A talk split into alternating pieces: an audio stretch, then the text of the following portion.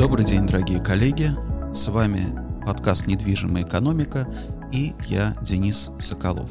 Сегодня 12 июля 2022 года, и я сегодня хотел бы поговорить с вами о самом насущном, о причинах, следствиях, последствиях, потому что что для нас сейчас самое важное с вами? Для нас сейчас важны личные стратегии. Я много раз говорил о том, что когда рынок чувствовать себя хорошо, когда рынок растет, когда рынок развивается, когда бизнес растет. Достаточно быть просто частью этого рынка. Будучи частью этого рынка, ты получаешь свою часть пирога. То есть нужно просто бежать вместе со всеми. Когда рынок сжимается, когда на рынке кризис, когда на рынке пертурбации любого характера, на первый взгляд, на первый план выходят твои личные стратегии. Твои личные стратегии как человека, как твоего домохозяйства и тебя как единицы единицы трудовой, да, как части коллектива, там, допустим, как предпринимателя, как бизнесмена.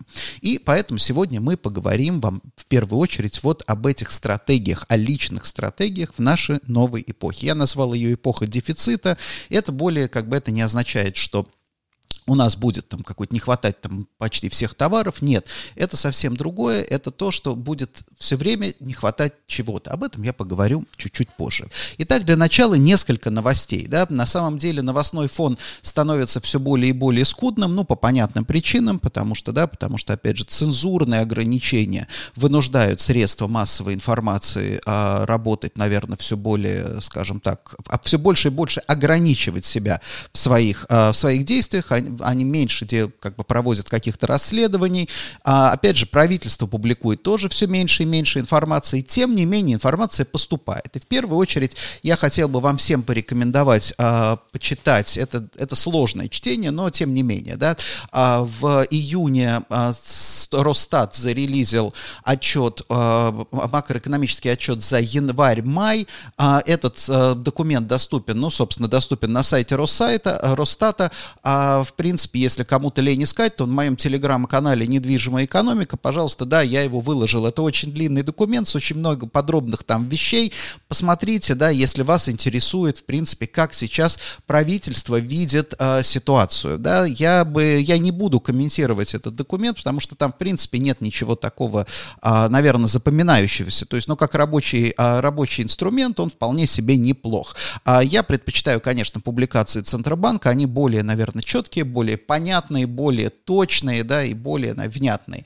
А, поэтому, собственно, их я а, и стараюсь и, и, и стараюсь комментировать. Но, тем не менее, в, в этом документе Росстат там а, больше сотни страниц, там можно найти практически ответы на все вопросы, которые у вас могли бы быть.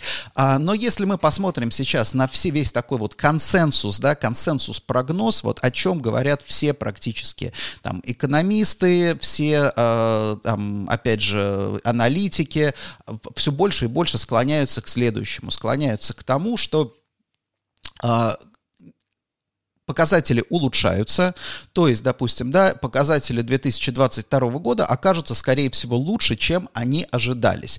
То есть сначала, да, речь шла о минус 12% а, роста ВВП, снижении ВВП на 12%, потом 8, теперь уже появились оценки 5-3. Что здесь главное? Здесь важно не то, сколько будет 5, 3, 6, 7, 8, да, здесь важно то, что первоначальные оценки были гораздо хуже, чем нынешние. То есть, да, то есть каких-то вещей, которые ожидали, там, допустим, те же самые аналитики, не произошло. Но что это означает? Опять же, это означает то, что это если не произошло сейчас, это не значит, что это не произойдет и дальше. То есть, если первоначальный какой-то, да, вот такой консенсус был провал сильный 22 год, небольшой отскок 23 год и дальше стабилизация 24 год. Сейчас, в принципе, базовый такой вот прогноз, и я с ним согласен, что провал дно, по сути дела, это будет 23 год, да, 23 год, причем, скорее всего, опять же, вторая половина. Вторая половина, а именно 22 год мы закончим получше, да, с точки зрения, опять же, макроэкон... я говорю про макроэкономические показатели. Да, 22 год мы закончим лучше, чем, а, да, предыду... чем, чем мы предполагали. Но, опять же, это не должно нас, а, нас обнадеживать, потому что, да, потому что затяжная рецессия на два года это гораздо хуже, чем, да, чем провал, отскок, да, тем более здесь вопрос, вот сейчас вопрос такой, что накопившиеся проблемы, то есть если вот, допустим, да, удалось погасить пожар, условно говоря, в экономике в 2022 году, этот торф продолжает тлеть, да, он будет тлеть в 2023 году, и что произойдет в 2023 году, то есть удастся ли в 2023 году все-таки ситуацию там стабилизировать в экономике, или, да, или мы проваливаемся еще дальше именно из-за тех проблем, которые накопятся в 24, в 23 году, мы в 24 провалимся и будем искать второе дно. Вот на самом деле сейчас, с моей точки зрения, вот это вот самый главный вопрос. Самый главный вопрос не в том, насколько провалится экономика, там, допустим, какая будет инфляция в этом году, а именно мы пойдем искать, Россия пойдет, экономика России пойдет искать второе дно или нет? Вот это вот тот самый вопрос, на который сейчас еще пока ответа нет, да, то есть может быть и так, может быть иначе. А что еще? Какие еще новости пришли? Опять же, в прошлом подкасте, если вы помните, я говорил о том, что э, на смену такой вот более-менее там внятной модели э, развития, модели, ну, я не знаю, модели экономической картины мира, приходят вот такие вот отрывочные, отрывочные сведения. Вот эти вот отрывочные сведения, они заключаются в чем? Ну, например, да, сегодня пресса сообщила о том, что отмечен снижение цен на жилье на первичном рынке. По-моему, речь идет о минус 2,9%. Ну, это, в принципе, с одной стороны не так много, а с другой стороны, да, это тот самый, а, тот самый факт, да, который, который трудно игнорировать. Вспомним о том, что, опять же, ожидания по инфляции у нас в районе там 16% в этом году. Да, тоже они снизились, было ожидание 20%. Это означает, что в реальном исчислении цены на жилье в этом году снизятся на, там, допустим, да, в районе там скорее всего, в районе 20%, да, 20% в реальном исчислении, это достаточно, это фактически пятая часть, да. Теперь возникает вопрос, да, потому что как будут застройщики выполнять свои обязательства, потому что цены идут вниз, они попадают вот в эти ножницы, да, стоимость строительства идет вверх, цены идут вниз. Вот это очень серьезный, с моей точки зрения, серьезнейший вызов для жилого рынка. Вообще жилой рынок, мне кажется, это большая, ну, как бы, да, большая-большая проблема сейчас, потому что здесь, опять же, а, я, я проблему вижу не там, где уже совсем все плохо, да, вот, допустим, о потребительском рынке, о котором я поговорю чуть-чуть попозже, да, а проблема, вот для меня проблема, это то, что еще можно как-то, можно решить, да, поэтому жилой рынок — это риск, и именно этот риск, который может, может быть обойден, да, опять же, я не, не скажу, что для этого нужны какие-то государственные вложения, там еще что-то, я не уверен, что там государственные вложения могут что-то сделать, но здесь во, во, именно позиция, да, позиция позиции по населения, мне кажется, мне, мне кажется, кри критично. А, и второе, да, еще тоже информация о том, что упал а, вот Э, упал на почти 90% производства и продажи автомобилей в России. Здесь я бы сказал, отметил такую интересную вещь. Вот если кто помнит, начало нулевых, да, когда началась стремительность, начался стремительный рост цен на жилье, тогда же, да, тогда же начали активизироваться продажи автомобилей. Вот вы помните, кто-то помнит, да, как приходил Ford, а, начинал собирать свои Ford Focus а, в, по-моему, в Шушарах, если я не, не ошибаюсь. И я очень хорошо помню, помню первую рекламу, первую рекламу, а, ну, одну из первых реклам автомобилей на телевидении. Тогда еще телевидение было смотреть не стыдно, не зазорно, и, в принципе, да, поэтому а, в общем-то, мы еще помним рекламу тех времен. Так вот, а реклама была очень интересная, потому что она отражает, вот, э, скажем так, она отражает вот это вот, отражала человеческое настроение. Вообще рекламные ролики начала там нулевых, они все строились на таких социологических исследованиях, и они очень здорово показывали настроение социальных слоев. Так вот, в рекламе, насколько я помню, был молодой человек, который искал квартиру. Он искал квартиру, он приходил в одно место, в другое, там были вот эти все баб... Тогда еще Икеи не было, напомню, да, были вот эти все бабушкины ремонты, ободранные обои, шумные там какие-то, шум за окном, ну, в общем, квартиры все были ужасные, и все знали тогда, что квартира стоит безумно, безумно дорого, а после этого он выходил и садился в свой Ford Focus, включал кондиционер, музыку, красивый интерьер, да, приятный, да, тишина, шумоизоляция, и он ехал по городу, и было понятно, что этому человеку не нужна квартира, ему нужна машина, ему нужна мобильность мобильность, это был как раз символ мобильности. Можно, конечно, смеяться сколько угодно, да, но в результате вы все помните, что, что, что происходило в нулевых. Нулевых Япи, да, молодые профессионалы, которые начинали зарабатывать, они снимали квартиры или там жили там втроем, вчетвером, или там, допустим, покупали квартиры где-то совсем далеко, но покупали новые красивые машины, в которых они стояли в пробках, да, вот у нас были, например, там коллеги, которые приезжали там в 6 утра на работу и спали в машине, да, чтобы, ну, вот в 6 утра, чтобы проехать все пробки,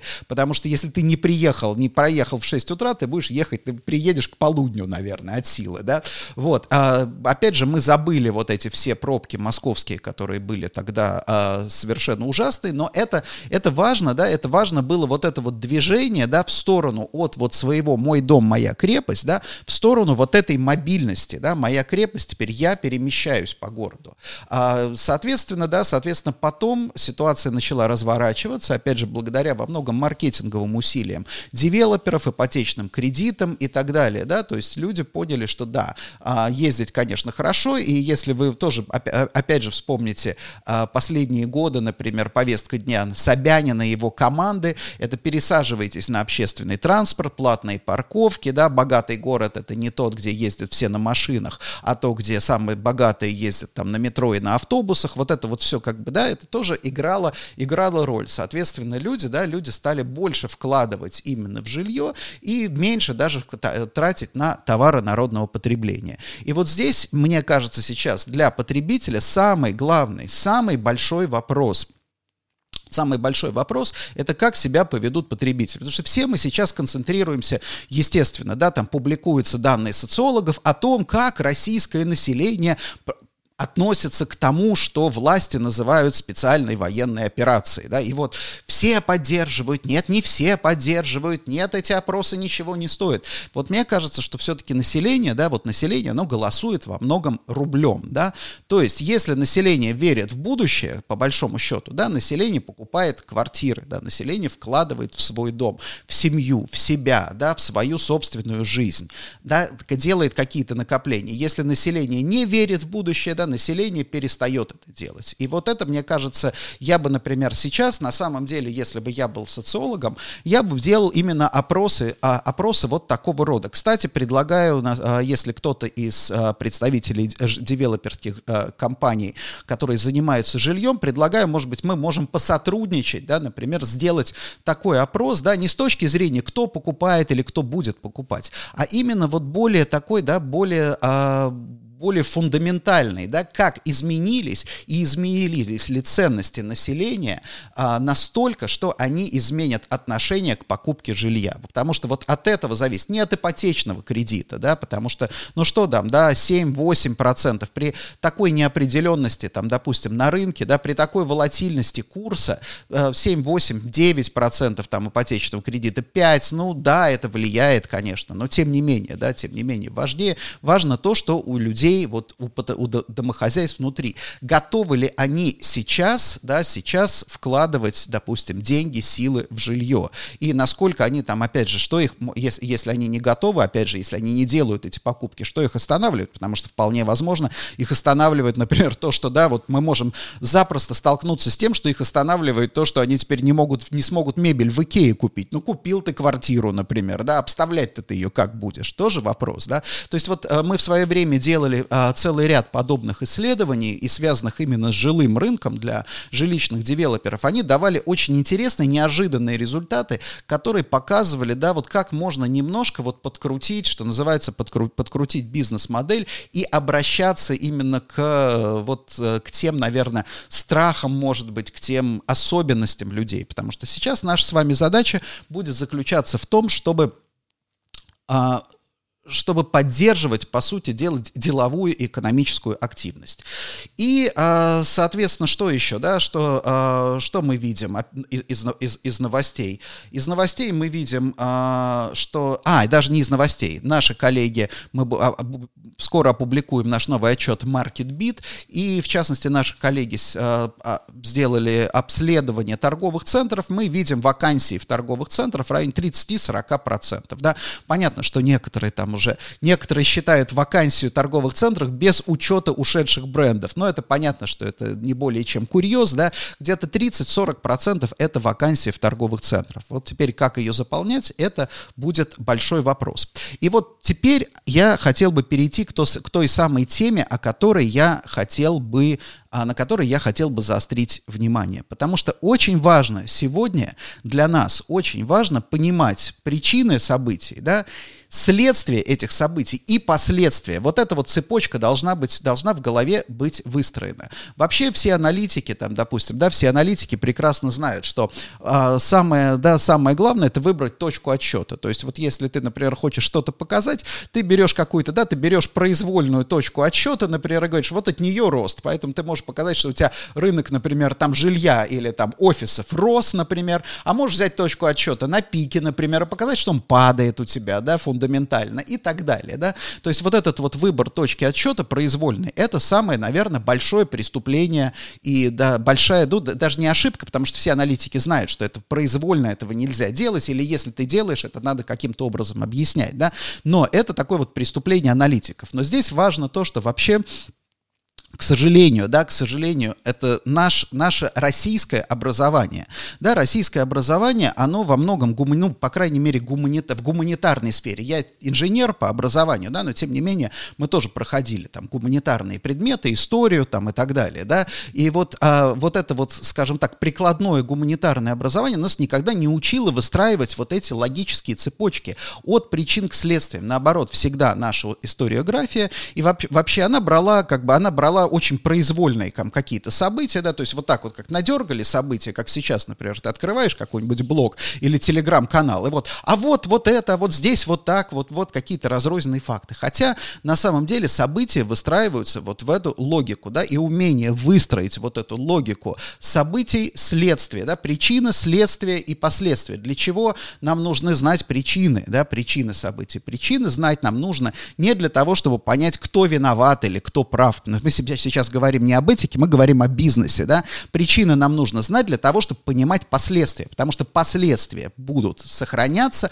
пока не устранены причины. И вот именно здесь мы должны прекрасно с вами понимать, что является причиной чего. Итак, а давайте, да, давайте немножко с вами порассуждаем. Вот представим себе потребительский рынок, например, в следующем году. Что мы имеем с вами на сегодняшний день? На сегодняшний день мы имеем с вами уход иностранных игроков. Да? Это вот на самом, э, ну, как вам сказать, э, вот читать статьи на эту тему уже стало практически невыносимо, потому что, да, как статья, э, что статья говорит? Статья говорит, что вот этот-то игрок, то ли там, допустим, вот ритейлер уходит, а на его место там эксперт Пупкин сказал, что его место может может заменить кто-то там или несколько отечественных там игроков и так далее. Вот здесь, допустим, да, здесь важно понимать, что именно уходит, потому что если, опять же, с обывательской точки зрения, обыватель пришел в торговый центр и видит, что, допустим, да, что Макдональдс закрыт, да, Макдональдс закрыт, на его месте открылся, сейчас откроется кто-то другой, ну, значит, откро, откроется и откроется. Но здесь важно понимать, что если мы берем потребительский, тот же самый сектор, да, потребительский сектор это не товары, потребительский сектор это ценности, это взгляды, это стиль жизни и так далее. И закрытие там определенного бренда — это закрытие этого стиля жизни.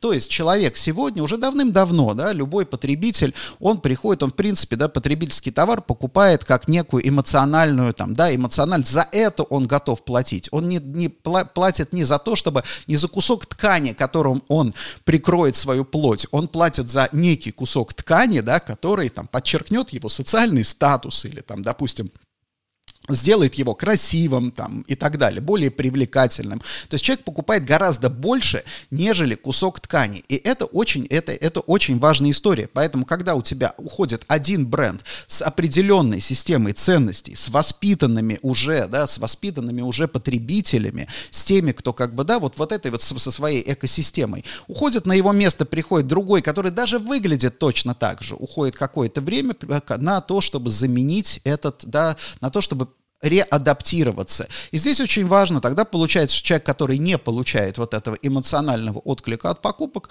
он что делает? А зачем мне вообще это нужно, да? То есть мне, в принципе, то вот, да, мне не нужно там майку там себе, я и так могу купить, хорошо, да? Дальше, если, допустим, да, если меняется некая такая вот общая среда, то, соответственно, и возникает вопрос, а зачем мне нужно сейчас работать, да? Вот зачем мне нужно сейчас, ну, я не имею в виду, что работать прям вот вообще работать, да, но, в принципе, ты можешь там да, достаточно спокойно, да, да, всегда есть перспективы для дауншифтинга. Обратите внимание, кстати, обратите внимание, что был опрос, что чуть ли не больше половины тех, кто потерял сейчас работу, говорят на, э, на вопрос, в ответ на вопрос, э, что вы будете делать, они говорят, у нас достаточно денег, чтобы вообще теперь не работать. Кстати, были оценки, я уже говорил, были оценки э, западных СМИ о том, что уход западных брендов обошелся им в 59 миллиардов долларов, да, по предварительным оценкам рынком. Часть этих миллиардов долларов, я думаю, что ощутимая часть, она пошла так или иначе на выплату компенсации. То есть у нас достаточно много людей получило вот эти компенсации, которые сейчас так или иначе могли бы попасть на потребительский рынок, но они, в общем-то, эту ситуацию поддерживают. Это вот с потребительским рынком. То есть мы должны с вами, допустим, да, когда мы видим, что кто-то, какой-то бренд уходит, да, понятно, что как бы обыватель, а, который вообще ничего и не хочет понимать, он скажет, да, подумаешь и, и так далее, да, но мы должны понимать, что именно уходит. Если это, допустим, да, мы говорим про Inditex, например, да, если мы говорим про Zara, да, это вот именно оборачиваемость, высочайшая оборачиваемость коллекций, да, то есть они, меняют, они, они меняют коллекции чаще, чем другие. То есть они, по сути дела, двигают, двигают моду вперед. То есть если у тебя нету вот этого оборота коллекции, как у Zara, да, то, соответственно, и остальным не нужно за ними тянуться, по большому счету. И нету тех модников, которые, да, которые там ходят в Зару, а что там пришло нового, да, вот он где трафик, торговый центр. Вот почему Зара платила маленькую арендную ставку, да, именно потому что, потому что каждый, да, все время нужно было приходить, смотреть, а что появилось нового, какие есть новые коллекции и так далее, да. Это определенный стиль жизни. Это не значит, что мы все с вами, вот сейчас я уверен, что мне будут говорить, Денис, ты ничего не понимаешь, да, это в принципе все ерунда, это какие-то хипстеры и так далее, да. Мы можем с вами, мы можем с вами э, совершенно спокойно, да, э, не пользоваться этим, но это не значит, мы сейчас говорим говорим о потребительском рынке в целом. Да, возьмем тот же самый Starbucks. Да? Starbucks — это культура. Starbucks это целая культура, это понимание того, что ты в городе, ты можешь сесть там в каком-то месте поработать, да, у тебя там знакомая, узнаваемая атмосфера. Это, да, это вот, опять же, культура, городская культура поведения. Ты можешь не любить кофе в Старбаксе, вообще можешь не любить, да, но ты каждый, я уверен, что каждый из вас проводил хотя бы одну деловую встречу в Старбаксе, в России, за рубежом и так далее, да, это важно, потому что, да, вы знали, где провести встречу. Теперь этого нет. На это место придут какие-то кофейни, естественно, да, потому что те люди, которые будут открывать, например, кофейню, они сейчас подумают, действительно, а что бы нам не открыть кофейню, да, Starbucks-то ушел, они будут открывать кофейню, да, а Starbucks это была совершенно другая история. Нужна, ну, опять же, да, кому-то, кому-то она не нужна совершенно. Кто-то не пьет кофе, кто-то не проводит деловые встречи. Это, опять же, это, опять опять же, не играет роли, да. Важно то, что вот эта вот экосистема вкусов людей, экосистема, состоящая из потребителей, поставщиков, да, вот э, это все очень долго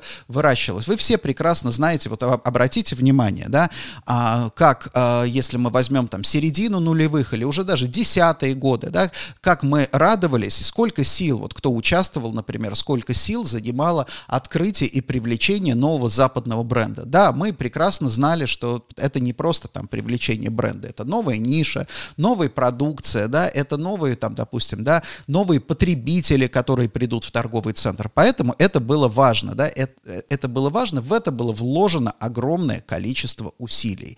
И теперь, соответственно, да, теперь закрытие, э, и очень печально, например, понятно, что когда что называется, люди, не обремененные, там, телезрители, не обремененные интеллектом, они говорят, ну, подумаешь, да, эти закрылись, сейчас наши на это место. Но когда так начинают раз, э, рассуждать, э, рассуждать люди, все-таки имеющие какой-то опыт и имеющие, в общем-то, доступ к информации, это, с моей точки зрения, печально, потому что это как раз представляет собой сейчас самое, вот здесь вот я хочу ваше внимание обратить вот на этом. Причины, следствия, последствия, да, вот, это самая большая сейчас проблема, потому что что, да, потому что мы строим, мы строим свои стратегии, деловые стратегии, исходя из нашего видения будущего.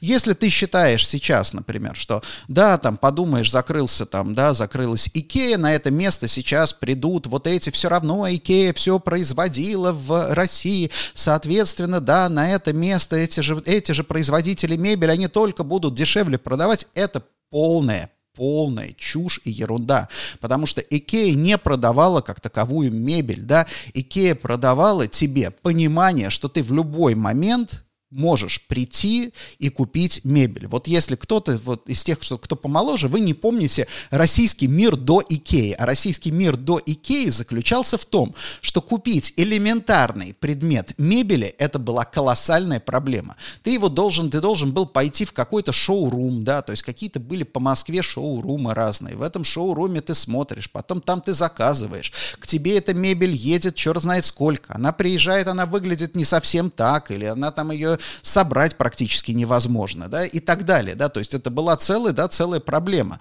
соответственно, или там, да, то есть было две ниши, вот эта вот ниша массовая, да, в которой все было абсолютно непредсказуемо, да, и качество, и сроки доставки, и вообще доставят ли тебе, да, и дорогая, супер дорогая мебель, которая там возилась контрабандой, до сих пор какие-то, да, дела, помните, да, помните, там, три дела, три кита про мебельную контрабанду, еще, по-моему, из 90-х, мне кажется, оно до сих пор, до сих пор не закончено.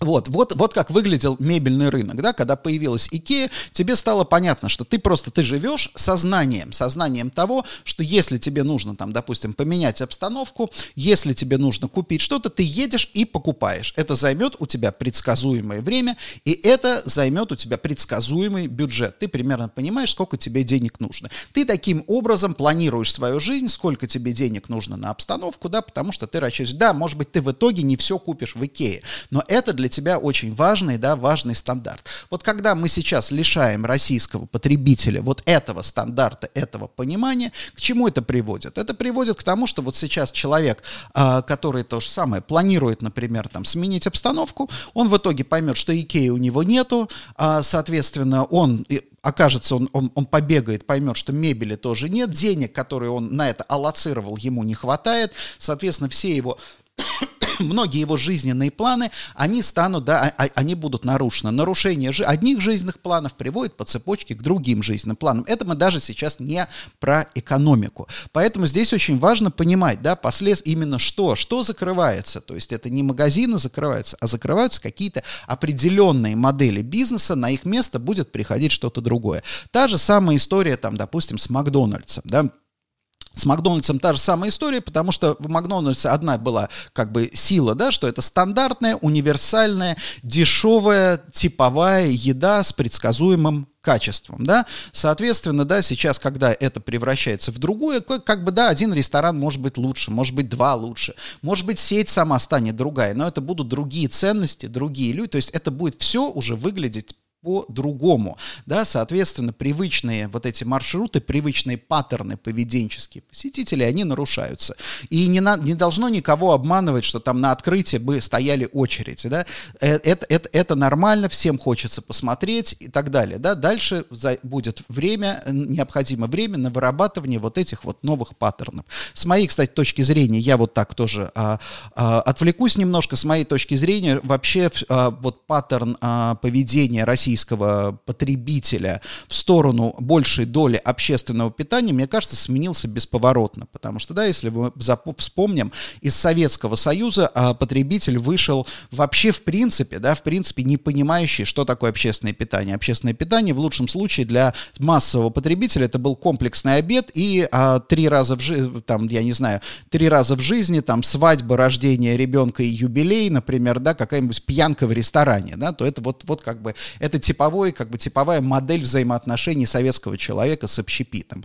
И на самом деле там ту же самую э, советскую интеллигенцию больше всего всегда поражали рассказы там о том, что да, бедные, несчастные писатели, у которых не было совсем денег, они сидели в кафе и пили кофе. Это казалось какой-то такой дикостью, да, как в кафе пошел, у него денег нет, а он в кафе пошел. Вот, и я думаю, но я думаю, что сейчас, да, сейчас вот это вот отношение, так, скажем так, европейское отношение к общепиту, оно изменилось. Кстати, оно не европейское, потому что мы подобное наблюдали в Мексике. Но это отдельная история, я думаю, что на, об этом надо будет делать а, отдельный, отдельный подкаст. Так вот, Возвращаясь, да, возвращаясь к причинам, следствиям, последствиям. Вот еще одна новость, например, о том, что о принудительном лицензировании. Ну, естественно, да, там голливудские студии, там, я не знаю, стриминговые платформы уж, ушли из России, а цифровой контент, он вот, пожалуйста, доступен, пожалуйста, качай торренты, да, сколько угодно. А, и естественная, в общем-то, идея, да, давайте, да, давайте что сделаем. Но если они не хотят продавать, давайте мы будем цап-царап, да, как говорил Владимир Владимирович Путин, да, цап-царап заберем у них вот эти вот фильмы, да, и будем будем. Чуть-чуть, наверное, их надо будет, конечно, да, конечно, надо будет а, обязательно их, наверное, порезать, да, убрать из них там какие-нибудь сцены, э, там, однополые любви, там все, что, все, все, все, что нельзя, да, вот, я думаю, что еще через какое-то время, может быть, можно будет даже как-то переозвучить по-другому, да, чтобы это выглядело, ну, как-то как, как что-то можно будет даже с ними какую-то вивисекцию произвести над этим контентом и выпустить его в прокат. Да, мы не должны платить этим самым правообладателям, они не хотят наши ценности да, разделять. Соответственно, мы возьмем их ценности, цап-царап, да, покурежим, там немножко порежем и запустим и будем использовать. Значит, но здесь, опять же, да, причина, следствие понятно. А вот последствия. А последствия очень интересные, потому что сразу же, да, сразу же а, наши платформы тоже забеспокоены успокоились, да, почему? Потому что, да, потому что получается, что раньше нужно было тебе, если ты стриминговая платформа, онлайн-платформа или а, сеть кинотеатров, ты а, конкурировал каким образом с, а, со, со своими соседями?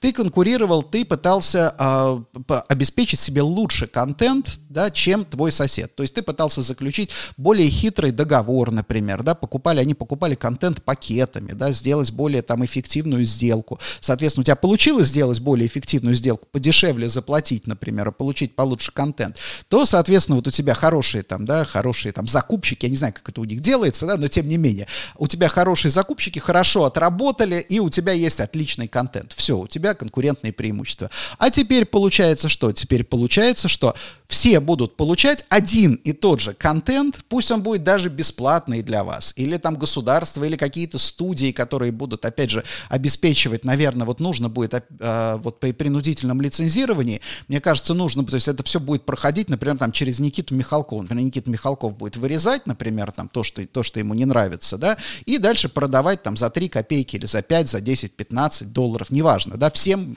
по одной и той же цене. И у всех получается один и тот же контент. И тогда вопрос, да, как это все дальше будет работать, зачем нужно, да, зачем у тебя нужно три стриминговых платформы, четыре стриминговых платформы, где абсолютно один и тот же контент, да.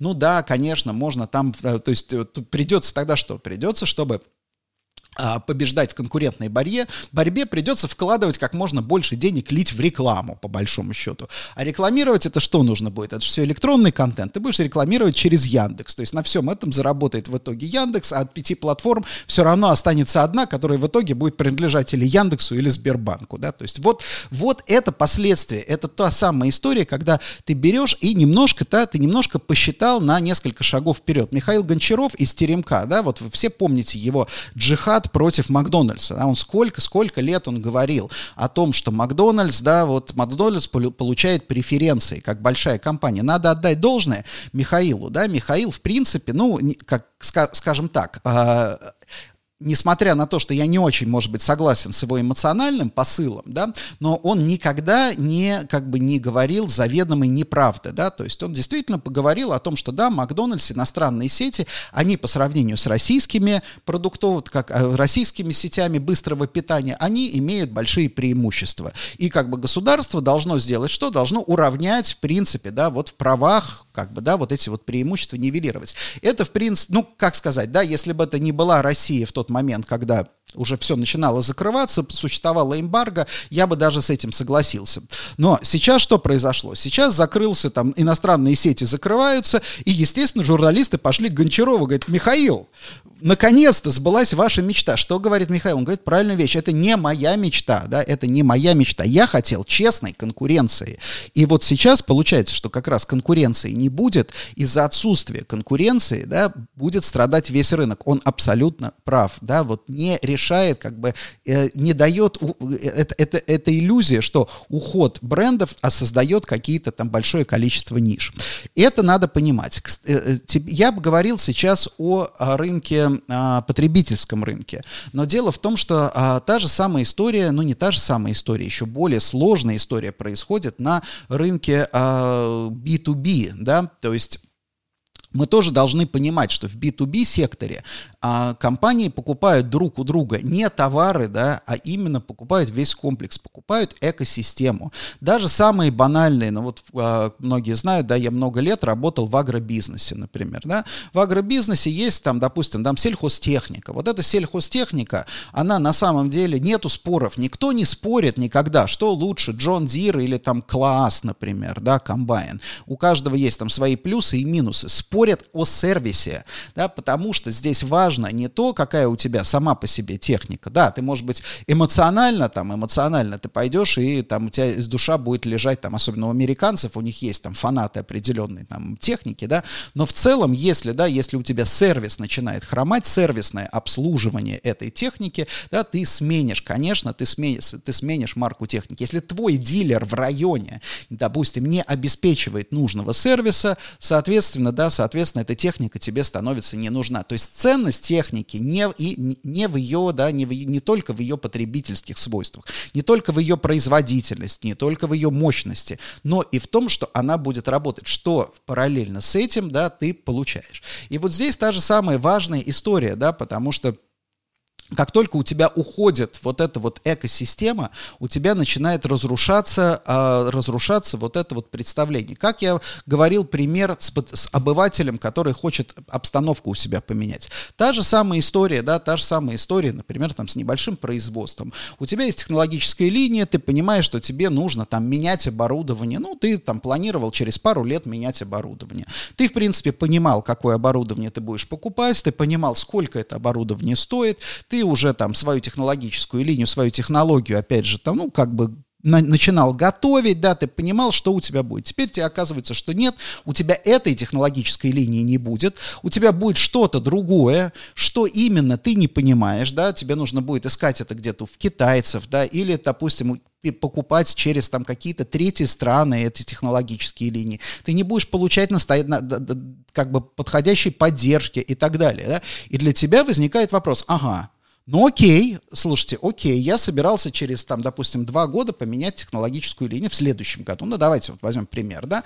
Естественно, да, у меня там был какой-то кэш, да, я понимал, что, может быть, я где-то еще перекредитуюсь, у меня производительность там, допустим, увеличится там на 20-30%, у меня, я под это дело сделал уже склад и так далее. А сейчас я сижу и понимаю, что в следующем году я точно не получу ничего.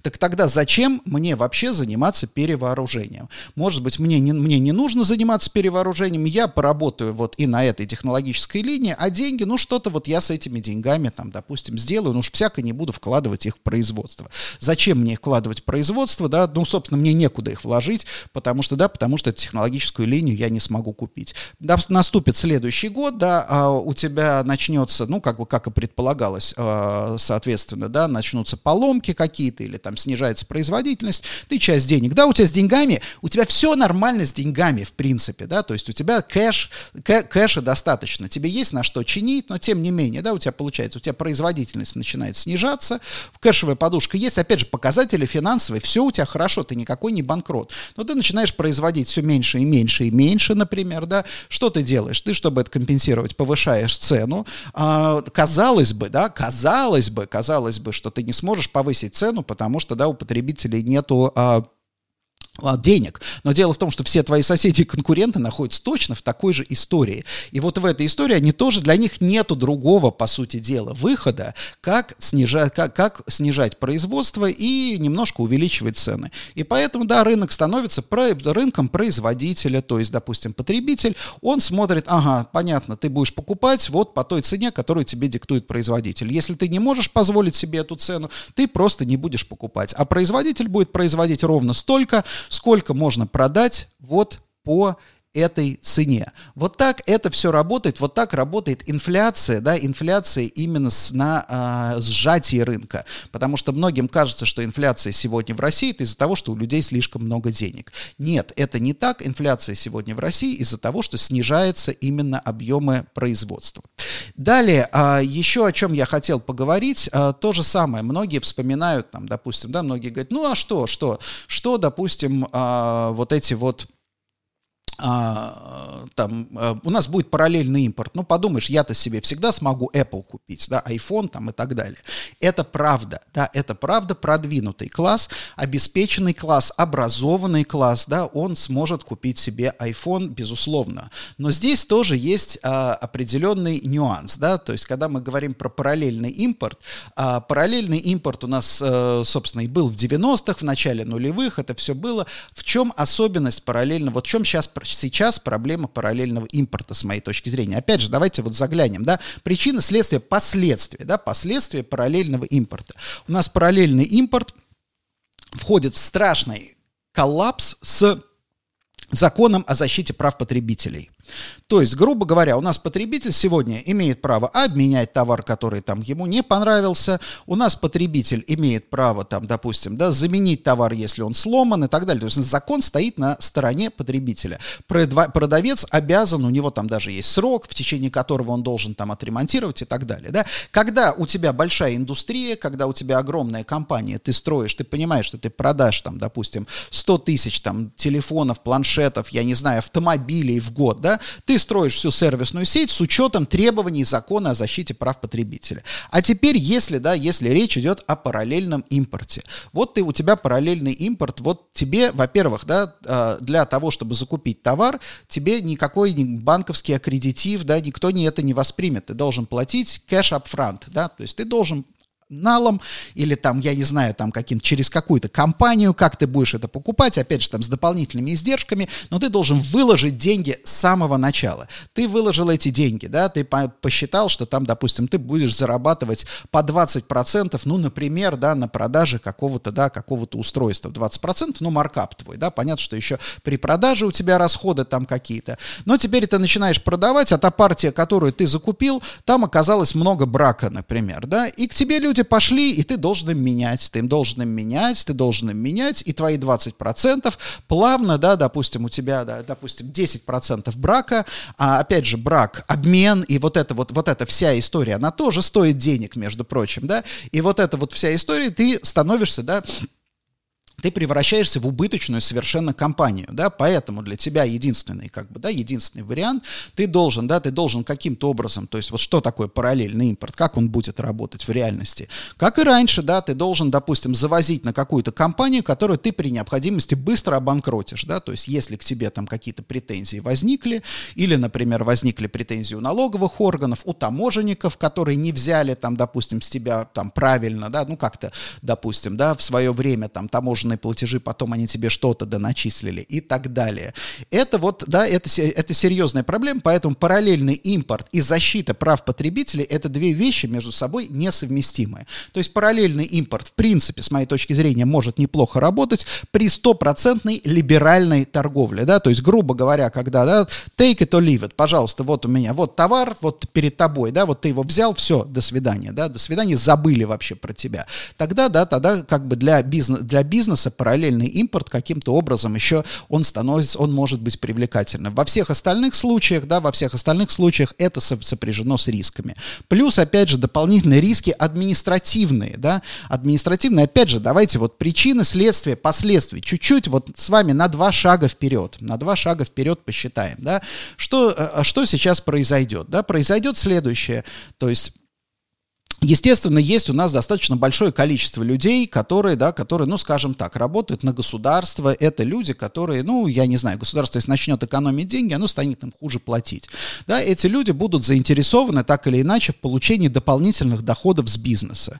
И здесь логика возникает, да, вот как бы мы все так или иначе э, ищем справедливость, да, но у каждого свое представление о справедливости. И мне кажется, например, да, вот следующим шагом будет что? Будет что? Будут приходить товарищи в погонах, например, в какую-нибудь компанию, да, которая там работает на месте ушедшей компании, говорит, слушай, дорогой, смотри, вот ты здесь работаешь благодаря нам, да, вот мы вот это вот все устроили, да, что вот эти вот, вот эти вот мироеды, там, а, буржуи, иностранцы ушли, ты теперь на их месте, ну ты как бы поделиться надо вообще-то, да, вот пора бы, пора бы тебе поделиться, потому что, а то что получается, ты зарабатываешь, да, какие-то барыши там баснословные, потому что мы для тебя, мы для тебя зачистили рынок, да, я даже, кстати, слышал уже, слышал уже вообще совершенно кошмарные от вменяемых людей, что, ну как теперь у нас, у нас теперь рынок-то вырастет на 40 миллионов человек, да, это, я не знаю, я просто вот как бы дар речи потерял, да, когда услышал это. То есть, но это вот как бы та пред, предъява, которую рано или поздно чиновники и бизнес начнет начнет предъявлять, чинов, чиновники, да, и силовики начнут предъявлять бизнесу. Пора делиться, да, потому что мы тебе вот это вот создали, соответственно, ты должен нам теперь как бы, да, нам, ну, с нами, с нами разделить вот эти доходы. Они же не понимают, что на самом деле, что если ты открылся на месте, там, условно говоря, ушедший Зара, это не значит, что ты те же самые там миллиарды зарабатываешь, да, это как бы, ты, ты можешь таким же успехом быть убыточным бизнесом, они же этого вообще не понимают и не будут понимать.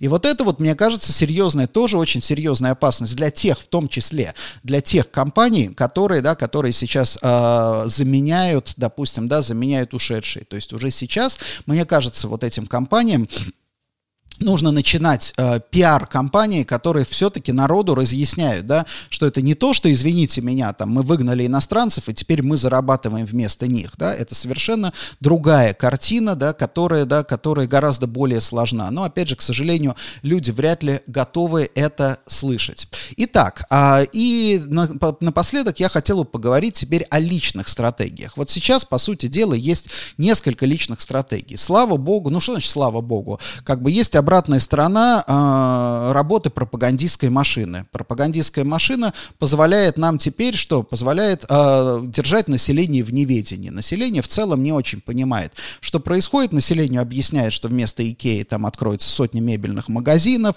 что, опять же, как я уже говорил, да, что все, все, все будет хорошо, все будет замечательно. Вот. Ну, мы же с вами понимаем, что это не так, да, то есть на самом деле для бизнеса и для э, креативного класса, скажем так, дана, дано времени большой передышки. То есть и вот здесь личные стратегии, да, личные стратегии для а, россиян сейчас а, две, по сути дела. То есть первое – это адаптировать, изменять свои привычки – или накапливать запасы.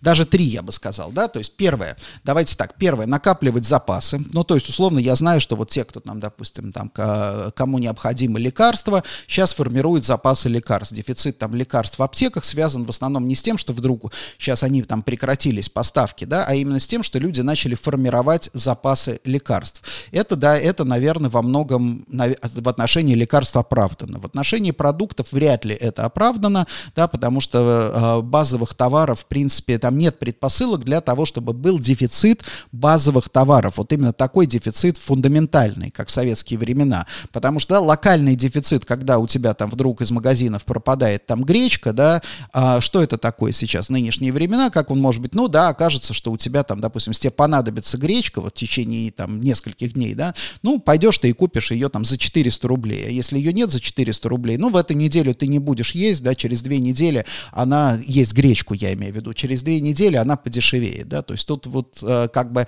локальные эти дефициты, они не, созда... они, они не, а, не, представляют, не представляют проблемы, да, представляют проблемы фундаментальные дефициты. Соответственно, надо понимать, надо понимать, что будет дальше, да, то есть первое, да, формируем запасы, но того, что необходимо. Второе, да, дальше, дальше, дальше второе, смена привычек, да.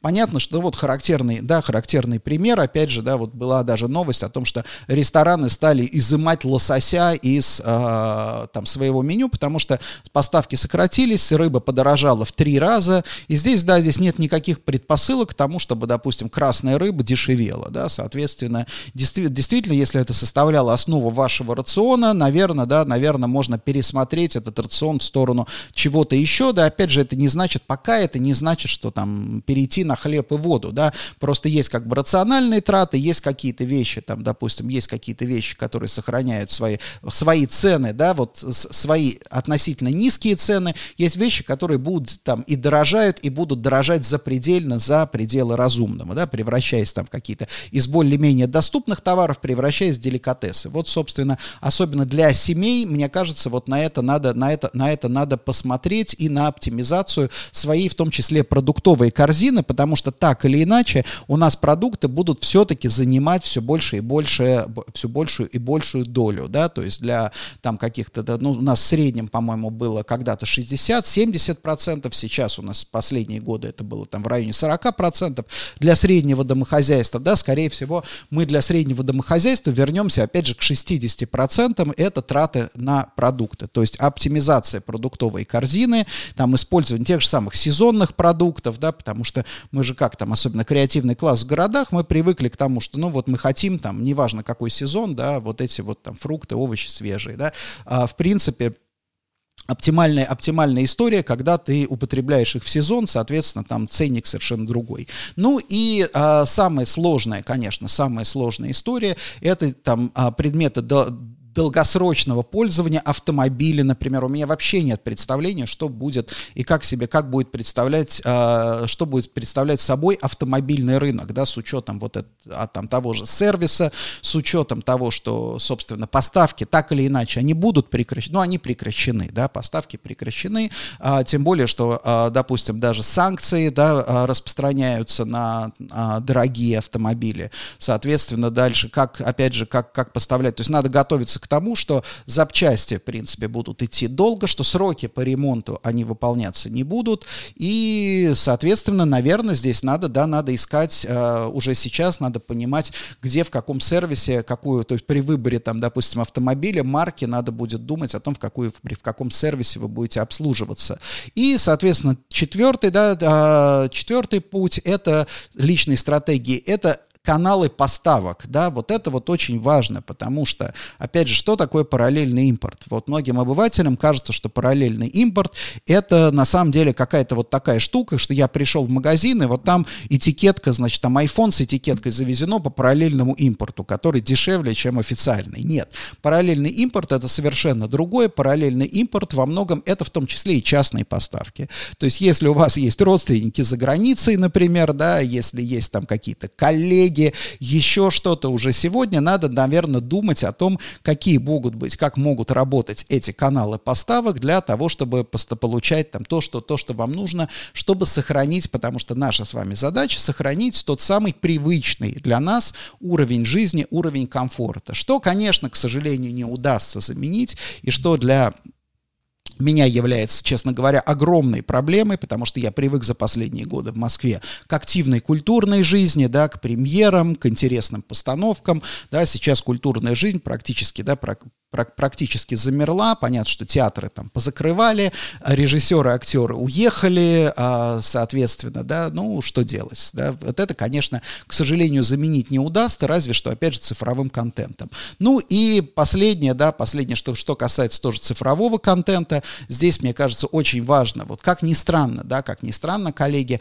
очень важно учить сейчас английский язык, да, потому что цифровой контент, его надо будет, то есть будут, опять же, там, телесериалы, они, конечно, будут иностранные фильмы и телесериалы, но переводы эти будут не от Гоблина даже, а будут, опять же, переводы, условно говоря, от Мединского-Михалкова, да, с соответствующими, соответствующими особенностями и купюрами. Поэтому, если вы хотите, там, что называется, э, потреблять цифровой контент, наверное, да, наверное, нужно всерьез фокусироваться на изучении английского языка. И напоследок небольшая минутка рекламы, да, потому что вы, я, вы знаете, что я всегда вас при, э, призывал слушать подкасты, да, и э, сам распространяю свои э, ролики в виде подкастов на всех подкаст-платформах. Вы можете искать «Недвижимая экономика», подписываться и так далее. Но, опять же, если вы владеете английским языком, я настоятельно рекомендую серию подкастов. Сегодня должна выйти, кстати, очередная серия, их уже должно быть 7, предпоследней, всего их 8 будет, да. Это э, серия подкастов под названием «Hot Money», э, это совместно Pushkin Industries и FT. А, это подкаст, посвященный мировому порно-бизнесу. То есть это именно не столько там, не тому, как работает порно-бизнес, а именно как он финансируется, каким образом, да, кому принадлежит, то есть кто получает. Мы с вами там, допустим, читаем какие-то новости про Pornhub, но для меня оказалось абсолютной неожиданностью, да, кому принадлежит Pornhub, как он финансируется, какова была, в общем-то, история его создания, да, и что он представляет собой сейчас, да, с точки зрения экономики. Поэтому это вот интереснейший, да, интереснейший экономический, финансовый подкаст, а, и я настоятельно вам рекомендую его подслу послушать. Ищите Hot Money во всех агрегаторах подкастах. Напомню, что подкасты в основном, практически все подкасты бесплатные. Если вы владеете английским языком, тот продакшн и то качество подачи материалов, которые сейчас э, доступны в англоязычных подкастах, оно, конечно, совершенно, да, совершенно запредельное. Оторваться от этого невозможно. Рекомендую настоятельно замечательно. На этом я заканчиваю свой подкаст. А, с вами был Денис Соколов, «Недвижимая экономика», 12 июля 2022 года. Я думаю, что а, следующий мой подкаст, на следующей неделе я уезжаю в Узбекистан, проведу неделю в Узбекистане. Следующий, я думаю, подкаст будет в августе. Хороших вам а, рабочих дней, хорошего вам лета и успехов в делах. До свидания.